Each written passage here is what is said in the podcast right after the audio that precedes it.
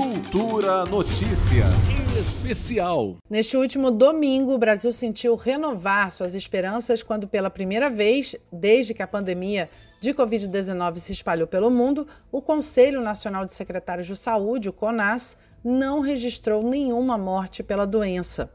Apesar dos óbitos terem subido já na segunda-feira, dia 13, para 88, é a média móvel de mortes que segue em queda de 45% em relação ao registrado duas semanas atrás, dado que anima os pesquisadores e profissionais de saúde.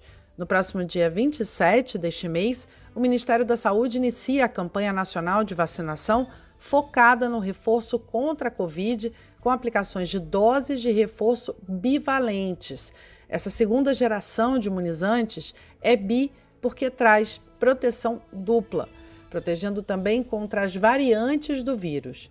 Mas atenção, só quem tem as duas primeiras doses vai receber a bivalente, já que testes indicaram que com essa medida é possível ampliar a durabilidade da imunização como explica Cláudia França Valente, coordenadora científica da Associação Brasileira de Imunologia. Para você ter uma duração maior e assim a literatura mostra que com esse booster, esse reforço da vacina bivalente, o nível de anticorpos aumenta até seis vezes para a cepa é, original e muito mais, até mais de 30 vezes para as cepas ômicron. Então, assim, esse foi o, o desenho feito e, e ele deve ser, em termos de imunidade a longo prazo, é melhor se a pessoa siga o esquema orientado. Além do combate à Covid-19, o objetivo do Ministério da Saúde é reverter o cenário atual de baixa cobertura e completar o esquema vacinal da população.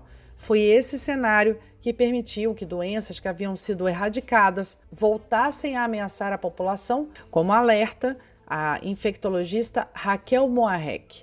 A população brasileira ainda não tem a sua taxa de imunização adequada acima de 90%.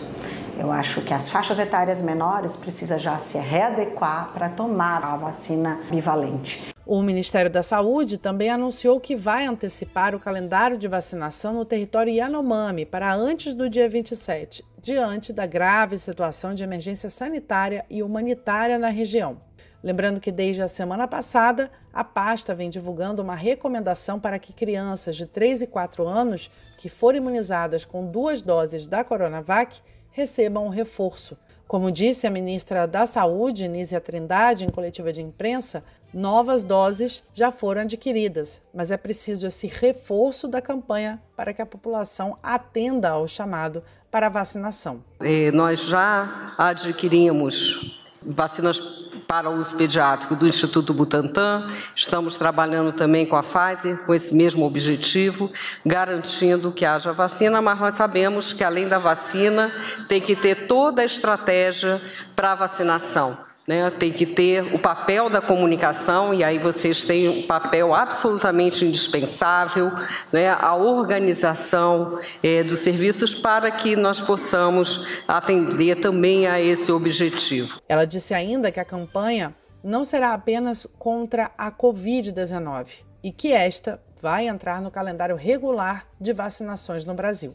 Nós estamos falando não só de Covid, Covid vai passar a estar no calendário regular do Programa Nacional de Imunizações, mas nós temos a grande tarefa de recuperar as altas coberturas vacinais no Brasil. Dados do CONAS indicam que desde o surgimento da pandemia, o Brasil acumula quase 37 milhões de casos e 697 milhões de mortes por causa da Covid-19. Juliana Medeiros para a Cultura FM.